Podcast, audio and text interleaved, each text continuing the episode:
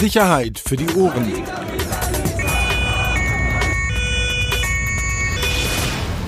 Der Podcast aus Berlin.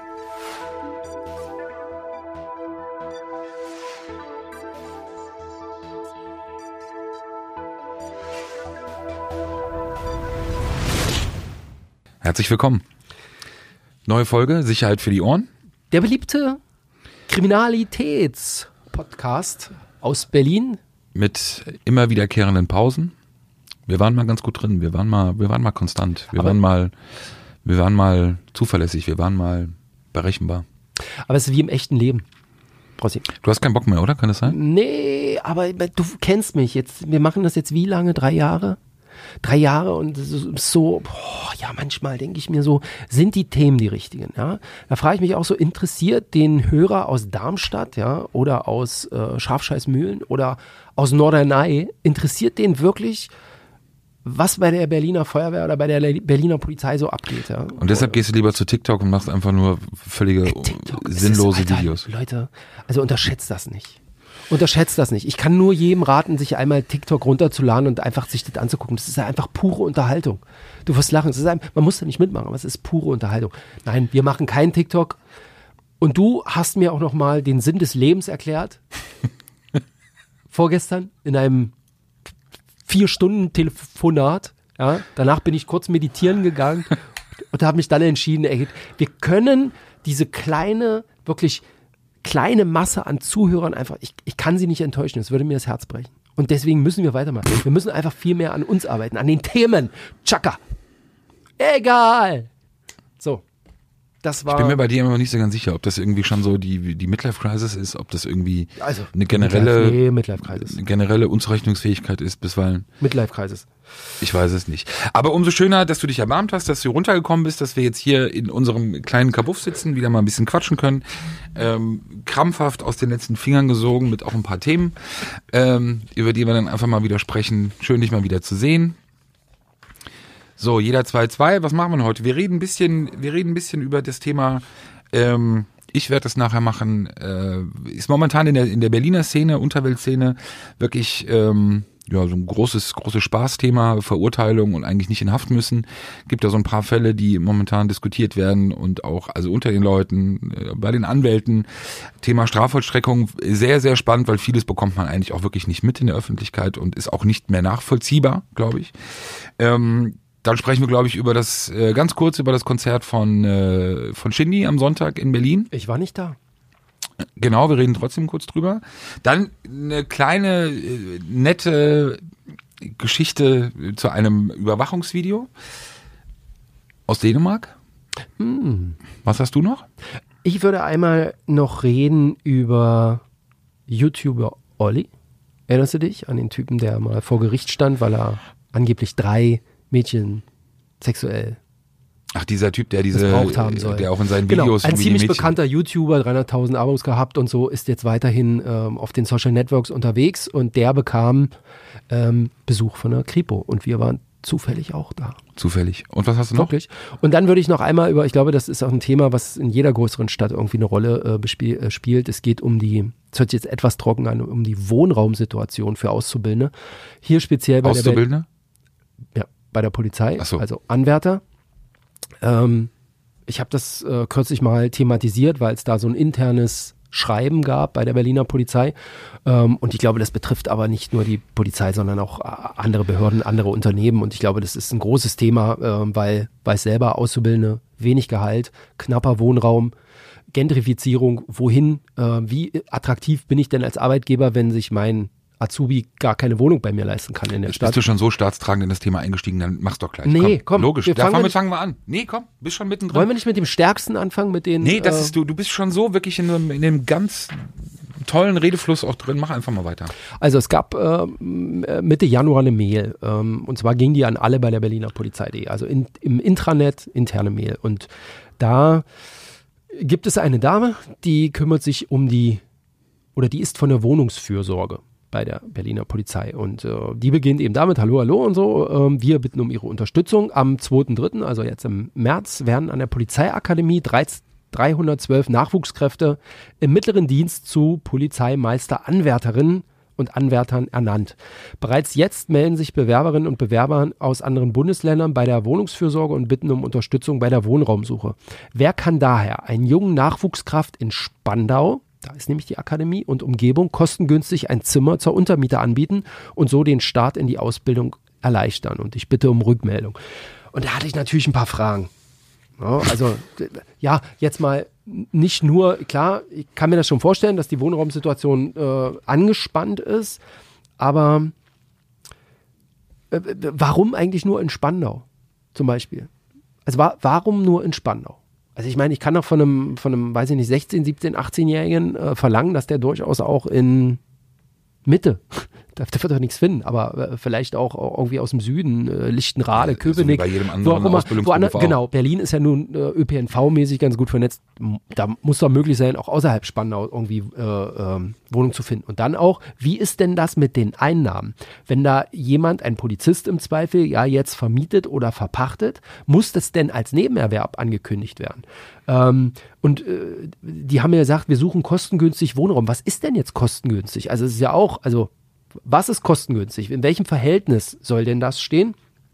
Und äh, ist das nicht hier auch so eine, diese ganze Vermittlung, ist das nicht schon so ein bisschen äh, äh, maklermäßig? Also muss die Behörde das nicht irgendwie anmelden, dass sie jetzt hier externe Mietverhältnisse vermittelt? Ähm, und so, und da habe ich ganz gute Antworten drauf bekommen. Und das ähm, fand ich tatsächlich spannend. Also 118 kommen äh, zum März aus, von außerhalb von Berlin. Die suchen alle eine Wohnung. Auszubildende, neu Auszubildende. Aus, neue Auszu, Auszubildende. Und das Ausfallverfahren ist aber noch gar nicht abgeschlossen. Das heißt, es können immer noch welche abspringen, aber man geht eher so davon aus, dass da noch ein paar Leute ähm, dazukommen. Und die stellen hier ganz klar fest in ihrer Antwort, dass die ähm, Wohnungssituation schwierig bis aussichtslos ist. So. Und äh, ein Drittel der Einkünfte eines Anwärters, also wir reden hier über so über 300, 350 Euro, sollten für Miete draufgehen. Und im Prinzip ist das alles so eine Art, ja, ich will nicht sagen Kontaktbörse für innerhalb der Polizei, aber das ist überhaupt keine maklermäßige Nummer, braucht man auch nicht anmelden, habe ich mir alles erklären lassen. Ähm, und so versucht man dann eben tatsächlich noch irgendwie kostengünstigen Wohnraum zu finden. Weil klar, man kriegt schon die Leute kaum noch, weil andere Behörden auch konkurrieren. Und wenn man dann jetzt nicht mal mehr günstigen Wohnraum besorgen kann, also ich meine, dann wird es natürlich tatsächlich irgendwann eng. Aber was mich jetzt wundert, warum besorgen kann, warum, warum muss die Behörde für irgendjemand, der eine Ausbildung machen möchte, äh, Wohnraum besorgen? Also ist ja, korrigiere mich, aber ich glaube in anderen Ausbild Ausbildungsberufen ja auch nicht so, nee, dass aber sozusagen du voraussetzen kannst ein Stück weit, äh, dass ein Arbeitgeber für dich äh, irgendetwas sucht? Oder liegt es jetzt hier daran, weil die Leute halt eben von außerhalb Berlins kommen und genau. sozusagen genau. also machen, mehr darauf angewiesen richtig. sind vielleicht? Klar, also machen wir uns nicht vor, die verdienen natürlich alle als Anwärter jetzt nicht so viel. Also was haben sie? 1, 2, 1, 3 ledig, ohne Kind, so, damit gehen die raus, brutto so. Dann find mal da eine Wohnung. Ähm, und dann, wir reden ja jetzt hier auch nicht über jemanden, der sagt, okay, nach drei Jahren Studium bin ich dann im höheren Dienst oder im gehobenen Dienst und dann mache ich richtig Asche, dann mache ich Karriere und steige auf, sondern wir reden hier vom mittleren Polizeidienst wo man wirklich viele Leute braucht. Und wenn ich den, also das ist wirklich, äh, das ist, das ist das, was ich auf der Straße als erstes sehe. Das sind die, die mir ähm, entgegenkommen, die mir als erstes helfen, die als erstes zu den Einsätzen rausfallen, also klassische Abschnittsarbeit. Ähm, und wenn ich, davon brauche ich halt, da gehen so viele jetzt auch in Pension, davon brauche ich halt richtig Nachwuchs. Und wenn ich da keinen Wohnraum schaffe, dass die hierher kommen, dann gehen die halt vielleicht in ihrem Ort zur Feuerwehr. Oder ähm, zur Bundeswehr. Oder wie auch immer. Und dann äh, ziehe ich halt die, Nase. Ne? Was ich mich da mal frage, warum ist es nicht möglich, auch als, als Stadt, als Land oder als Arbeitgeber, als Behörde, einfach mal so wie, wie, wie teilweise bei Studentenwohnheimen? Ist es ja. Das macht ja Frau Koppers. Das ist ja die Idee. Frau Koppers möchte ja selbst Wohnraum beschaffen.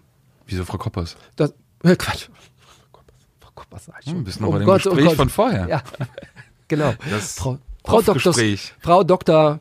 Babsi Slowik. Nein, lass das. Nein, lass wir dürfen es nicht sagen. Ja. Wirklich, lass okay. Scheiß. Frau Dr. Slowik, äh, die Polizeipräsidentin, ähm, hatte ja sich dahingehend auch schon geäußert, dass man durchaus sich überlegt, Wohnraum anzuschaffen und um, um das zur Verfügung stellen, genauso studentenwerkmäßig einfach. Okay, es macht doch total Sinn. Ja. Es macht einfach auch total Sinn. Da muss man halt Geld für ausgeben. Also ich finde, das Wohnraum, günstigen Wohnraum ähm, zu schaffen, das ist, glaube ich, in der Zukunft das A und O. Natürlich wird es jetzt wieder oder möglicherweise dann auch innerhalb der Gesellschaft Diskussionen darüber geben, ist es dann auch vielleicht Warum eine Vorteilsbehaltung genau. und äh, eine Bevorzugung. Aber ich bin an der Stelle, äh, sehe ich das ähnlich wie du, wenn du eben als Land, wenn du als, als dann auch als Landarbeitgeber eben diese, diese Leute brauchst, den Nachwuchs brauchst, und es geht ja dann um auch einen gesellschaftlichen Auftrag und auch was, was diesen Beruf angeht, finde ich es völlig richtig, dass du dann eben auch zu solchen Maßnahmen greifst. Wäre ja auch anderen Leuten, glaube ich, ja auch überlassen oder auch für Unternehmen in der freien Wirtschaft könnten ja auch möglicherweise durch eigene Angebote auch dafür sorgen, vielleicht Leute mehr zu sich zu locken oder an sich zu locken. Hallo Springer. Deshalb. Bilden wir noch aus? Was? Bilden wir noch aus? Klar, wir haben ja Akademie. Ah ja, stimmt, So, genau. Ja gut, Alter, heutzutage muss man Alter, doch, man weiß doch hier nicht Alter, mehr. und da drüben, der, der ganze neue Komplex ist eigentlich ein Wohnhaus. Psst. ja? Mit einem kleinen Studio da. Oh, psst. Aber das Coole ist, und man glaubt es ja nicht, ähm, veröffentlicht in der BZ, alte Heimatblatt hier, verstehst du, Berlin und so, kommen natürlich gleich die Leserbriefe. Ja, ich hab Platz für so einen Polizisten bei mir. Kam schon? Ja klar, großartig. Das ist immer noch so, wo ich, wofür ich den Lokaljournalismus so liebe. Ist, da kommt, da schreiben gleich zehn Leute und sagen, können Sie mal weiterleiten, ich hab hier noch eine Zweiraumwohnung und das würde ich schon gerne an einen Polizisten vergeben. Und hast du irgendwas Also- vermittelt? Oder? Rübergeschickt. Ich, äh, ich mische mich ja jetzt nicht ein. Ich dachte, Also ein bisschen Provision noch nebenbei. ich hätte hier zehn Wohnraumangebote, aber da möchte ich gerne 500 Euro für haben. Aha. Liebe Pressestelle. Ja, nee. Ähm, und das, das äh, freut mich. Es war jetzt keine Riesenaufregergeschichte, aber ich fand das Thema irgendwie schon. Absolut. Und wenn man halt gerade, du hast es ja angedeutet, wenn man sich anschaut, wie viele Leute eben in naher Zukunft gerade bei den Behörden in Rente, in den Vorruhestand, in, in Teilzeit gehen. Und die bleiben ja in ihren Wohnungen wohnen. Richtig, die bleiben, ähm, ist das natürlich, und dann eben bei der aktuellen Gesamtsituation, Wohnungssituation Berlin, ist es natürlich äh, absolutes Thema. Und wenn du eben schon versuchst, auch Leute hierher zu locken, dann, ja, ich finde es gut, dass man auch versucht, dann das auf diese Art und Weise noch ein bisschen zu unterstützen. So, was ist mit deinem, mit, mit, mit deinem YouTuber? Ach, wir machen erstmal meine, meine Geschichte. soll ich, heute. oder? Nee, Wie jetzt ist bist du dran. Jetzt brauchen die Leute wieder deine äh, sonore Stimme und diese ausgewogene, die au ausgewogene Argumentation. Ausgewogene Argumentation. Wir reden über äh, verurteilte Straftäter aus dem Milieu, die offensichtlich alle nicht in den Knast müssen, weil sie alle Aua haben oder einen Schaden im Kopf und äh, deswegen äh, lieber Winterurlaub machen. Auf den Malediven. Also das Spannende war, begonnen hatte das Ganze mit einem Gespräch im, das war zu Weihnachten. Da ging es darum, dass ähm, kurz vorher, vielleicht, oder die meisten von euch werden sich erinnern, die Berliner sowieso, 19. Oktober 2018, ein bewaffneter Überfall auf einen Geldtransporter am Alexanderplatz, auch damals spektakuläres Video, ähm, das aufgenommen wurde und dann auch veröffentlicht wurde. Also wirklich massiv, ich glaube Maschinengewehr äh, geballert auf Polizisten in Richtung der Polizisten. Unglaublich. Also wirklich, ähm, In Erinnerung mir nur noch alles Typen, die es gar nicht nötig hätten finanziell, sondern das alles so aus Lust und Laune gemacht haben, weil sie wieder ein bisschen Action haben wollten in ihrem Leben, oder? War's genau. so? Ja, ja, genau. Es war sogar auch sehr überraschend, dass man sie überhaupt bekam, weil zwei von denen wirklich als äh, in dem Bereich als einer der besten überhaupt auch in, in Berlin, vielleicht sogar auch bundesweit galten. Ähm, na jedenfalls hatte man dann Tatverdächtige und ähm, es kam dann auch zum Prozess. Und im Dezember war es dann so, dass einer der Beteiligten wegen schweren Raubes zu fünf Jahren und drei Monaten verurteilt wurde, obwohl er einschlägig war. Ein anderer wurde zu zwei Jahren und acht Monaten verurteilt. Und ähm, gegen einen, gegen den Fahrer des Fluchtfahrzeugs läuft aktuell noch die Hauptverhandlung. Da gibt's aber auch noch Gerüchte, dass es da auch möglicherweise zu einer doch schnelleren Einigung kommt, ähm, als man vorher dachte. Und mir sagte dann jemand, so begann sozusagen dieses Thema bei mir so im Kopf noch mal ein bisschen äh, zu arbeiten. Ja, weißt du was, wenn das so aussieht, dann machen wir jetzt alle Geldtransporter. Ist doch wunderbar. Also fünf Jahre in Berlin, fünf Jahre, drei Monate, Mit- auch wenn es in dem Fall jetzt keine Beute gab, also der Versuch fehlgeschlagen ist. Ähm, aber auf unter Polizisten den schießen mit Bedingungen auf Polizisten schießen mit Maschinengewehr, also ähm, auch bei der Flucht ja noch wirklich massiv in Kauf genommen, beziehungsweise auch sehr, sehr viel in Kauf genommen. Und ähm, das war natürlich ein bisschen so aus, aus Spaß gemeint, aber da war auch schon sehr- viel Ernst dabei, weil eins muss man mal sagen, dieses Thema Strafvollstreckung, also was wird dann wirklich, was passiert aus recht, rechtskräftigen oder nach rechtskräftigen Urteilen, ist in Berlin ein besonderes Thema. Also sowohl Wie oft haben wir das, dass wir uns über Straftäter unterhalten und dann fragen, was macht der eigentlich? Müsste der schon wieder raus sein? Sitzt er noch? Und dann nachfragen und dann kommt der, der rennt schon wieder draußen rum. So, der, genau. ist im, der ist im Offenen. Der, der muss da nur schlafen. Und selbst das, oh, das ist auch irgendwann vorbei. Genau. So, nehmen wir mal, nehmen wir mal zwei andere Beispiele, zum Beispiel, ähm, die mir danach so wieder ein bisschen eingefallen sind und dann mal ein bisschen geschaut, ein bisschen telefoniert, was eigentlich aus denen geworden ist. Und dann wird's halt wirklich absurd. Also dann ist es wirklich so, dass es für mich, wir wollen jetzt hier kein AfD-Stammtisch, aber dass du wirklich schon so ein bisschen Zweifel am Rechtsstaat bekommst, jedenfalls an der Durchsetzungsfähigkeit oder Umsetzungsfähigkeit äh, des Rechtsstaates. Ähm, zum einen geht es um Christopher H. Ich kürze jetzt mal ab. Ich glaube, es ist in dem Fall auch, auch, auch besser wahrscheinlich oder äh, rechtssicherer. Und zwar Christopher H. seit Ewigkeiten oder seit sehr, sehr vielen Jahren äh, in der in der in der Biker-Szene, in der Motorradszene, in der Clubszene, äh, früher bei den Bandidos, dann bei den Hells Angels. Ähm, saß auch schon mal in Mallorca auf, äh, in Haft wegen einer Messerstecherei, diverse Verfahren gegen ihn gelaufen. So, Christopher H., ich werde irgendwann den Namen sowieso aussprechen, ich weiß es jetzt Nee, schon. ich werde mich korrigieren, gar- ich werde es okay. piepsen. ähm, ist 2014, 2014 verurteilt worden äh, wegen versuchten Totschlags, gefährlicher Körperverletzung und Sachbeschädigung. Und zwar für vier Jahre. Rechtskräftig. Und zwar geht es um einen Vorfall. Alle, die sich für, für, für Biker-Themen oder für, für Rockerkriminalität interessieren, werden den Vorfall noch kennen. 2009.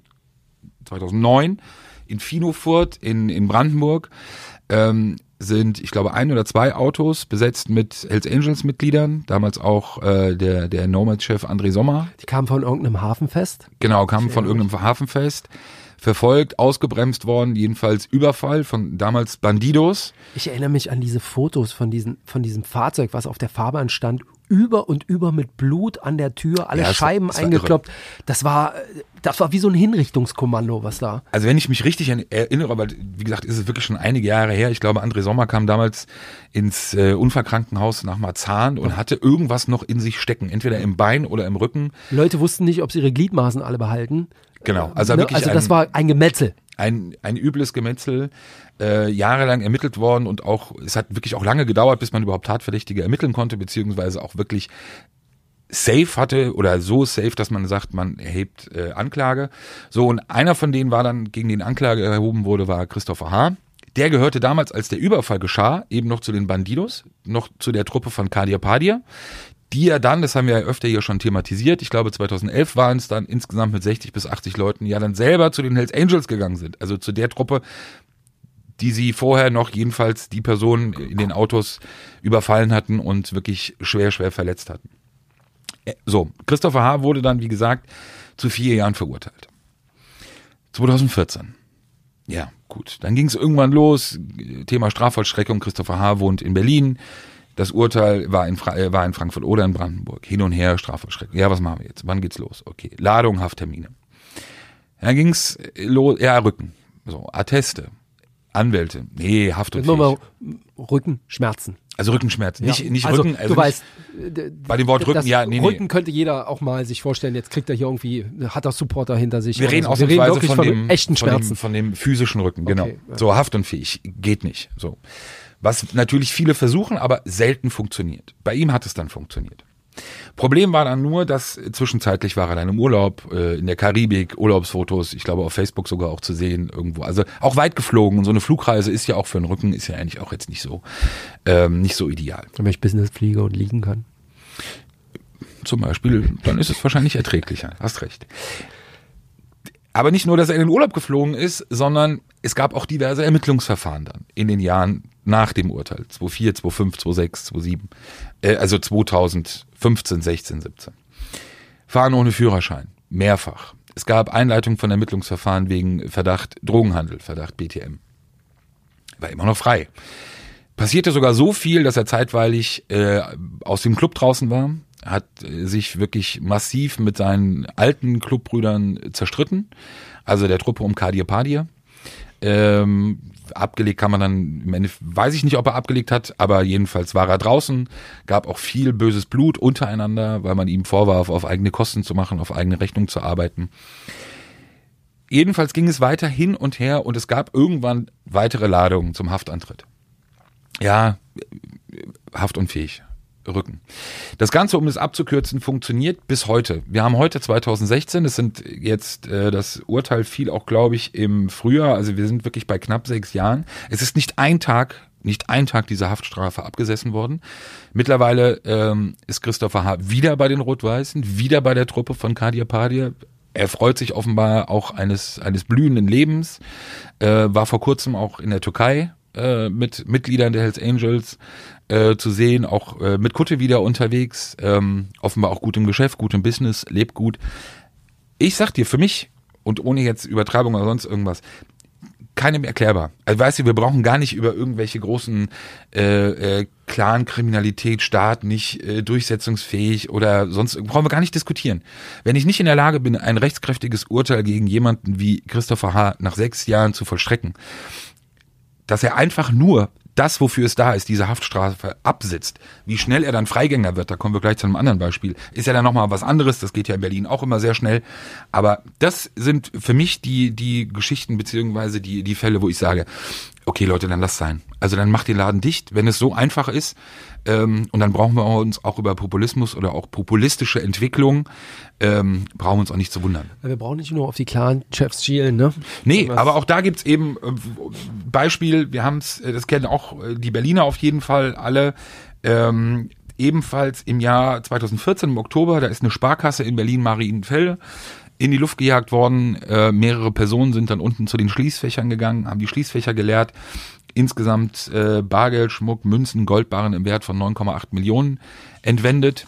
Ähm, aufgrund von DNA-Spuren äh, gab es danach auch ähm, Tatverdächtige beziehungsweise auch eine Anklage. Einer von ihnen war äh, Tufik Remo, der dem gleichnamigen Clan angehört. Auch in der, in der Szene kein Unbekannter der weder etwas dazu gesagt, also der hat natürlich auch bestritten, dass er dabei war und sein Anwalt äh, Birkhoff gesagt hat, nee, das war ein Zufall und er ist auch Geschädigter eigentlich, dass die DNA von ihm am Tatort war. Ähm, sein Bruder hat er noch versucht, ähm, mit irgendwelchen Geschichten, Drogengeschichten, dass er da dagegen gedealt hätte äh, und deshalb seine DNA da war, noch versucht, ihn da rauszuholen. Ähm, hat natürlich auch dementsprechend nichts gesagt zu dem Verbleib der Beute, ist dann verurteilt worden. Warte, ich muss kurz nachschauen. Ähm, 2015 verurteilte das Landgericht Berlin ihn zu acht Jahren Haft. 15. Im Dezember 2017 war Tufik Remo bereits Freigänger. Er war vorher auf Entzug. Es ist eben auch ein beliebtes Mittel und jeder, der mich kennt, weiß, dass das ernst gemeint ist. Ich mache mich bestimmt nicht über Süchtige lustig oder missbrauche Sucht, aber ich weiß, dass es genug Menschen machen dass sie vorgeben, entweder süchtig zu sein, beziehungsweise eben die Sucht, die Drogensucht, die Abhängigkeit benutzen, um einen Aufenthalt hier in Berlin Buch zu bekommen, eben auch dann auch eine andere Art von Strafvollstreckung, auch die Aussicht auf einen schnelleren. Erklär mal, was ist ein Buch? Schnellere, wenn du, wenn du sozusagen, wenn du Häftling bist und äh, nachweist oder sagst, dass du eben, sagen wir mal, drogenabhängig bist, wirst du dort behandelt in, in Buch, kannst einen Entzug machen. Ein Justizkrankenhaus? Ja, Krankenhaus ist ja also nicht in dem Sinne, sondern ist es sozusagen wie eine Entzugsklinik. Also und du wirst dann dort behandelt und hast natürlich dann auch aufgrund der Suchtbehandlung hast du ja natürlich dann auch einen anderen therapeutischen Plan, hast ja auch einen anderen ähm, Plan, was sozusagen deine eigene Strafvollstreckung dann angeht. Und bei ihm war es dann eben so, dass er im Dezember 2017 bereits Freigänger war. Das heißt zwei Jahre nach dem Urteil, acht Jahre. Ähm, Fotos ihn zeigten auf, auf Weihnachtsmärkten und äh, mittlerweile ist er, glaube ich, äh, auf Bewährung. So, und wir reden dann von mittlerweile 2019, glaube ich, begann die Bewährung, 2015, vier Jahre. Auch da, ich, weißt du, guck mal, es geht ja auch gar nicht darum, du musst bis zum letzten Tag. Nein, wenn sich jemand gut benimmt, gut verhält, sagen, ja. gibt's ja, gibt's ja genug Möglichkeiten. Ähm, aber wenn es eben aufgrund, wenn ich 2015 acht Jahre bekomme, ähm, und dann zwei Jahre später auf dem, über den Weihnachtsmarkt rumlaufe, dann ist das äh, uneinschlägig auch bin, dann ist das auch für mich ist das schwer vermittelbar. Also das ist einfach so. Und es gibt so viele Beispiele. Christopher Rauch, Hooligan Frankreich, äh, den dem Polizisten fast totgeprügelt mit verurteilt worden für, der sieben Jahre wegen Drogenhandel bekommen hatte, auch lange Jahre das war bei den der Fall, Angels. auf den ich anspielte, wo wir dann mal irgendwann nachgefragt haben und dachten, wo ist er eigentlich? So, und dann festgestellt, sieben Jahre, über sieben Jahre bekam er wegen Drogenhandel und dann auch aus den Ermittlungen bekannt wurde, dass er bereits nach wenigen Jahren ebenfalls Freigänger wurde, beziehungsweise auch im ich, offenen Vollzug sogar war und dort dann eben seinen neuen mutmaßlichen äh, Drogenring aufbaute, für den er aktuell wieder vor Gericht steht, beziehungsweise wieder angeklagt wurde, wirklich in einem richtigen High-Class-Level. Wir reden da auch nicht von irgendwelchen Kleinstmengen, sondern wirklich riesigen Mengen, die ihm vorgeworfen werden, eben auch nur möglich. Und da frage ich, ein Mensch auch mit der Vorgeschichte, wie kann es sein? So, wir wollen nicht verschwörungstheoretisch sein oder irgendwelche ähm, absurden Theorien vorschicken, aber es ist in der Tat so, wenn man sich auch mit Kollegen unterhält äh, aus, aus anderen Bundesländern, ähm, das ist in Berlin, dieses Thema ist wirklich ein besonderes. Ja, es gibt hier auch sehr viele äh, bekannte Anwälte, die sich auf den Bereich Strafvollstreckung spe spezialisiert haben und auch da wirklich sehr gut sind. Aber aus meiner Sicht hat es teilweise nichts mit, äh, mit, mit Durchsetzung von Recht zu tun. Und vielleicht ist das dann auch nur gefühltes Recht, ist mir scheißegal. Aber ähm, wenn ich weiß, wenn du so viel. Es sind ja Signale auch. Es sind Signale, Signale und wenn du nochmal weißt, wie die Leute sich kaputt lachen, wenn sie teilweise aus Buch rauskommen, es gibt viele Süchtige, die dort behandelt werden. Es gibt aber auch eben genug, weil sie wissen und sehen, wie gut das läuft, wenn ich eben etwas mache und tue und auch ein bisschen vorgebe, wie es eben auch laufen kann. Und die kommen raus und lachen sich schepp. Und lachen sich einfach kaputt. So und die gibt es und kann jeder jetzt behaupten, was er will, ist so, Punkt, gibt es. Und weiß auch jeder der Anwälte, äh, der ja auch genau diese Ratschläge, jedenfalls viele davon ja auch gleich geben, ähm, komm, mach mal auch süchtig, geh da hoch und dann bist du auch ein bisschen schneller draußen. Ja. Ist für mich halt auch in Teilen Aushöhlung des Rechts äh, und auch ein Stück weit keine Wehrhaftigkeit des, des unseres Rechtsstaates und da spielt ja Nationalität keine Rolle, da spielt auch Herkunft überhaupt keine Aber woran Rolle. liegt's eigentlich? Also wem gibst du sozusagen? Christopher H. ist doch das klassische, klassische Beispiel. Ist es die liebe, Justiz? ich, ich liebe, liebe den Föderalismus, aber natürlich beginnt es ja schon mal alleine mit der Zuständigkeit. Wenn zwei Bundesländer beteiligt sind, wissen wir, da ist ja schon eigentlich Sense. Also da ist eigentlich schon vorbei. Wenn das eine Bundesland das andere anschreiben muss und dass das dann bitte vollstreckt werden soll und gemacht werden soll und dann hin und her geschrieben und dann wird der krank und ist nicht mehr da und wird neu, da weißt du schon mal ein Jahr, anderthalb Jahre sind schon mal weg. Und das wissen wir, oder das wissen wir ja nicht erst seit Anis Amri, wie die Zusammenarbeit zwischen den Ländern mit mitunter echt schlecht gehen kann und gerade in so Fällen, ja, sondern ja. wir reden hier über, sage ich mal, ja, OK-Kriminelle, aber die vielleicht jetzt nicht ganz so die Priorität haben wie ein islamistischer Gefährder. Und dann kann man sich ja ungefähr vorstellen, wie das zwischen den Behörden funktioniert. Und darf man nicht vergessen, nicht nur Länder, irgendwann mischt ja auch das BKA mit und äh, was weiß ich noch wer. Äh, und da dann auch nochmal die, Ko äh, die Kommunikation zu koordinieren und so weiter. Hm. Guck mal, es ist im Endeffekt doch auch da, wir wollen niemand was unterstellen. Wenn ich einen guten Arzt finde, als ob es das nicht geben würde, äh, einen guten Gutachter, was auch immer, der mir entsprechend auch irgendetwas ausstellt. Ob das dann, was den, ob das ist, was den Rücken betrifft, ob das vielleicht meine geistige Verfassung, was auch immer. Ähm, dann habe ich ja schon mal sehr viel in der Hand. Dann habe ich ja schon mal sehr viel, mit dem ich da arbeiten und eben, eben auch wuchern kann ähm, ich will ja gar nicht unterstellen, falls jetzt irgendjemand auf die, dass da irgendwelche Gelder fließen oder sonst irgendwas, sondern das wird erstmal, aus meiner Sicht ist das größtenteils wirklich die Ohnmacht des Apparates. Und die ganzen Apparate, die eben teilweise da dranhängen, äh, die sind eben mit guten Kniffs und guten Tricks und die eben auch von bestimmten Leuten nicht nur gekannt, sondern eben dann auch ausgenutzt werden, führen dann zu solchen wirklich absurden Situationen. Oh, und wenn wir uns vorstellen würden, ich bin ja froh, dass es nicht so ist. Stellen wir uns mal vor, Christopher H. wäre nicht Christopher H., sondern wäre, ich will jetzt keinen Namen nennen, sondern wäre irgendjemand anders, hätte irgendeine andere Vita, äh, wüsste ich doch, welche Partei sofort auf der Straße stehen würde oder vor dem Fernseher stehen würde und daraus irgendwie eine halbstündige Sondersendung machen würde, um für sich sozusagen ihrem Parteiprogramm entsprechend dieses Thema zu skandalisieren. Und ich sage, ist ja auch egal, ob es ein Deutscher ist oder nicht, aber dass du eben nicht in der Lage bist, dich um solche Themen als Rechtsstaat wirklich in der Durchsetzung zu kümmern, Nee, wenn der Typ krank ist, ist er krank. Aber so, nee. Jawohl. So, Olli? Kommen wir jetzt zur Live-Sendung. Jo, Olli. Ja, Yo, Ollis. Äh, kanntest du den? Äh, ich kannte ihn erst durch diese Ermittlungsverfahren. Mhm. Also Jo Olli, ziemlich bekannter YouTuber, 25 Jahre alt, Jonas W.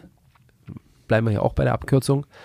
Ähm, kurz zusammengefasst, der hat so, ja, wie, soll ich sagen, so Knutschvideos gedreht, ähm, so die dann auch in der Szene, innerhalb der YouTube-Szene ein bisschen aufstießen, weil er irgendwie offensichtlich junge Frauen gezwungen haben soll. Gezwungen ich habe mal so ein Video angeschaut, schon eklig. Also die Art und genau. Weise, wie er Mädchen angesprochen Anmacht, ne, und so weiter und die sich dann irgendwie geküsst haben. Ja, ähm, kurzum, äh, da ist er dann auch mal kurzzeitig festgenommen worden oder saß auch in Haft, kam dann wieder frei, äh, wurde angeklagt und wurde im vergangenen Dezember wegen sexuellen Missbrauchs einer Jugendlichen in zwei Fällen zu acht Monaten Haft auf Bewährung verurteilt. Äh, ursprünglich waren es wohl drei Mädchen, aber das ist also fallen gelassen. Am Ende war es ein Mädchen, äh, wie gesagt, hier in zwei Fällen. Dann außerdem muss er noch 100 Stunden gemeinnützige Arbeit leisten und 30 Stunden sexualtherapeutische Einzelgespräche führen mit einem Therapeuten. Ähm, zwei Jahre Bewährungszeit.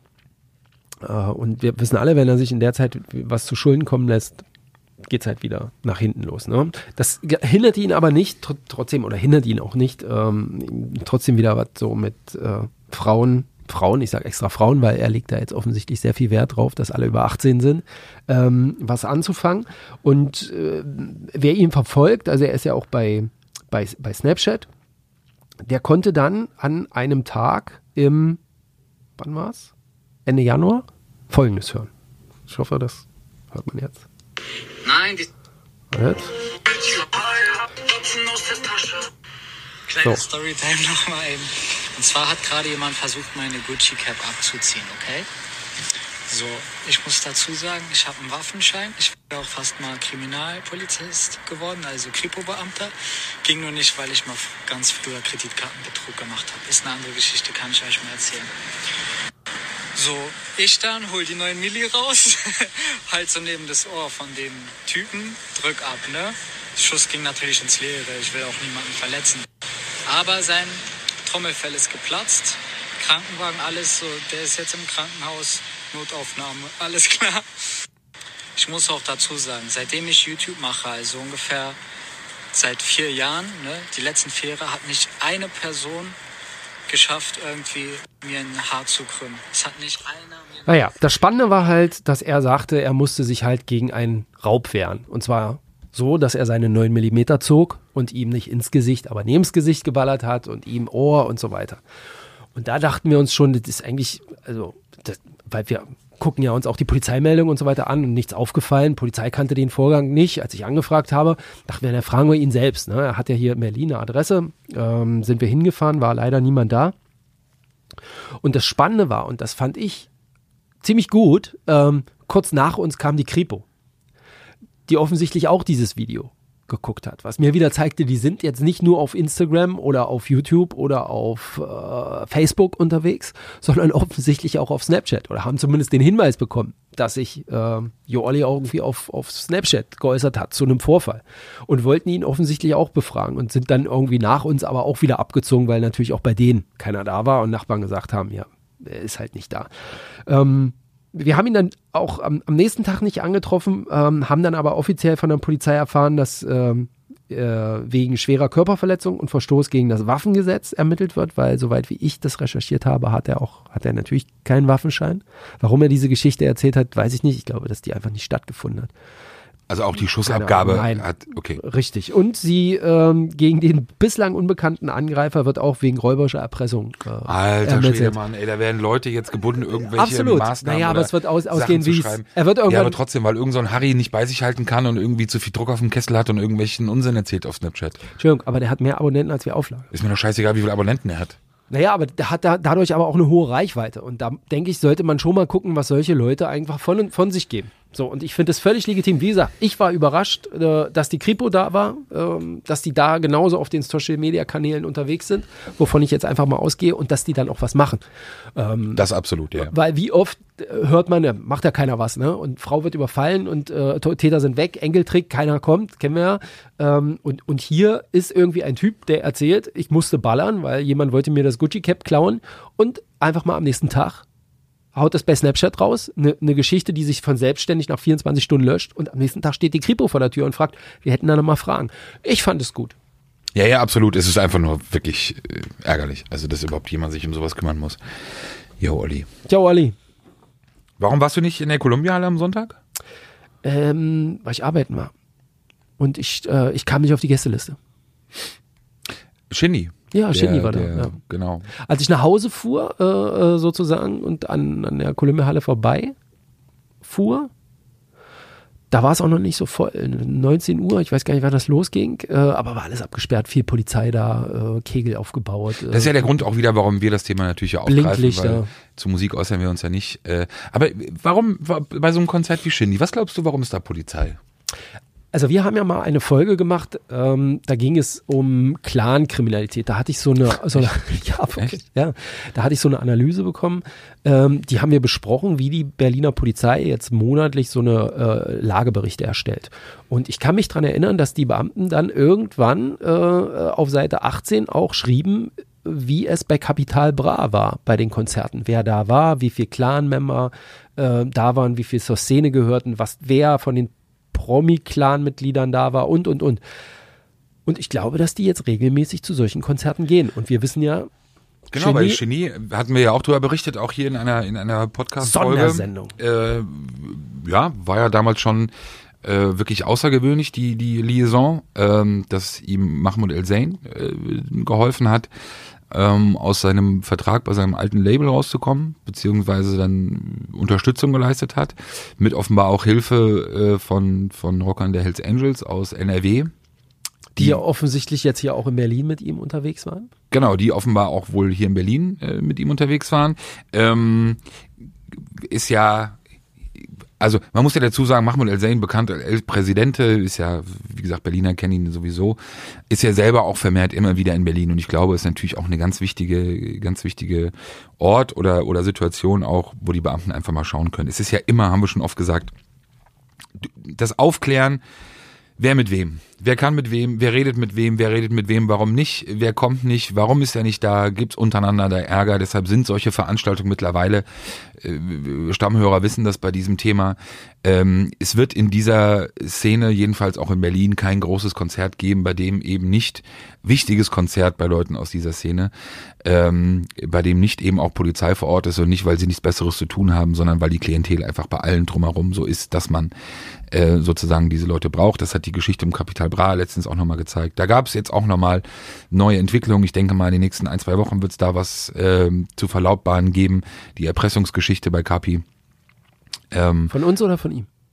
Nee, von uns. Also nee, nicht von uns, sondern also verlautbaren, dass wir, glaube ich, also die Ermittlungen laufen da ja sehr weit, also gegen die Tatverdächtigen wegen des Erpressungsvorwurfes und ich glaube, dass da bald sogar schon auch mit einem Ende zu rechnen ist der Ermittlung. So und dann auch natürlich entsprechend mit einem Ergebnis. So. Ähm, Was möglicherweise in einer Anklage mündet. Das ist ja völlige Spekulation, macht ja gar keinen Sinn, jetzt irgendwie zu spekulieren. Nee, mir kam es nochmal drauf an, es ist ja wohl offenbar so, dass, wie gesagt, eben auch bei dem Konzert bei Genie am Sonntag einiges an Entourage aus diesem Milieu war irgendwie. Wenn Leute sich dann ja auch fragen in diesem, in diesem Ding, warum dann auf einmal auch vielleicht so ein Manuelsen auf einen Flair zugeht äh, oder ein Manuelsen äh, versucht vielleicht auch zwischen Flair und Shindy zu vermitteln oder sagen, ey, ihr seid doch eigentlich beide cool es ist ja, man muss ja einfach nur überlegen, wer mit wem. So, und wenn man eben weiß, wie gesagt, in Shindy im Hintergrund, Mahmoud El Zain und NRW, Hells Angels, bei Manuelsen ist es ja, muss, muss man das ja nicht äh, ausführen, glaube ich, eben auch die Verbindung zu den Hells Angels aus NRW, die wiederum auch zu dieser Gruppierung gehören, die Mahmoud El Zain nahestehen. Da liegt es doch nahe, dass man sich dann als Vermittler äh, auf, auftun kann oder anbieten kann. Deshalb manchmal wünscht man sich so ein bisschen ähm, bei den Leuten, die halt auch dieses Milieu verfolgen, noch einfach vielleicht, dass man manchmal vielleicht auch ein bisschen mehr eins und eins zusammenrechnet und dann gewisse Dinge einfach auch klarer werden. Aber das, wie gesagt, bleibt ja. Ich glaube, bei den Konzerten, die jetzt auch noch dieses Jahr anstehen, das bleibt spannend. Gehen wir da mal hin. Anklage Flair? Irgendwas hat er gepostet gestern? Ich bin interessiert mich ich, nicht wir, mehr. wir sind ist so durch. Ja, Thema ist. Es durch. ist so komisch, ne? Wir werden wahrscheinlich 50 Prozent äh, der Hörer verlieren. Ja, kann sein, obwohl dann, vielleicht kriegen wir ja neun. Was hat mir hier heute Morgen wieder einer geschrieben? Also, du bist also der Hurensohn, wo auf Bild arbeitet. Patrick hat mir deine Nummer gegeben. Also, du Pennergesicht. Kennst ihn nur unter Flair. Was für ein Hurensohnverein ist Bild? Wie kann man da arbeiten? Lügenpresse. Kommt immer noch. Mensch, Tja, kannst du damit umgehen? gute Fans. Klar, wichtige Fans, gut, gute, stabile Fans. Ähm, das, da macht sich äh, der Aufbau einer, einer guten Community äh, bezahlt. Absolut, absolut. Steht Ja. wie eine Eins. Haben wir nicht. Nee. Ja, weil wir uns an null kümmern, ne? Wir geben hier keine Telefonnummern weiter. Willst du nicht auch mal eine Telefonnummer weitergeben? Ich meine, Ich mach das mal mit deiner Nummer. ja, kannst du mal Nummern rausgeben von Leuten, die du so kennst. Ich glaube, das wird richtig abgehen. Ich überlege mir das nochmal. Aber nachdem ich gesehen habe, dass man dafür Geld bezahlen muss, wenn man das macht, ähm, Hm. auch nochmal der Hinweis, wäre vielleicht ganz gut, die Rechnung zu bezahlen, dann, äh, nee, ich lasse es lieber. Komm, aber was jetzt mit der Anklage? Machen wir da mal was? Oder äh, ist die raus? Ähm, Soll es da was geben? Flair, irgendwas? Hast du gerade erwähnt? Ich habe nur was in seiner Story gesehen, keine Ahnung. Okay. Äh, interessiert uns Gucken wir einfach mal die nächsten Tage, was passiert, oder? das? Okay, alles klar. Vielleicht Gut. steht ja irgendwo was. Dann, äh, vielleicht kriegen wir diese Woche noch einen hin. Genau, wir werden, Podcast? genau, wir, Mal gucken. genau. Mal sehen, was, äh, was so passiert. Und, ähm, Auf jeden Fall unregelmäßig, regelmäßig, aber ohne lange Pausen. Wie Okay. seit drei Jahren der Vorsatz. Also genießt das. Kann auch sein, äh, wir hören uns dann im April wieder. 2021. In diesem Sinne, vielen Dank fürs Zuhören. Vielen Dank, dass ihr trotzdem dran bleibt, auch wenn wir, äh, wie gesagt, Wie lange haben wir jetzt geplaudert? Ähm, 39 Minuten, ich glaube, das ist erträglich. Okay. Zum genau. Einschlafen reicht's. Schöne Restwoche. Euch auch. Ciao, ciao. Sicherheit für die Ohren. Der Podcast aus Berlin.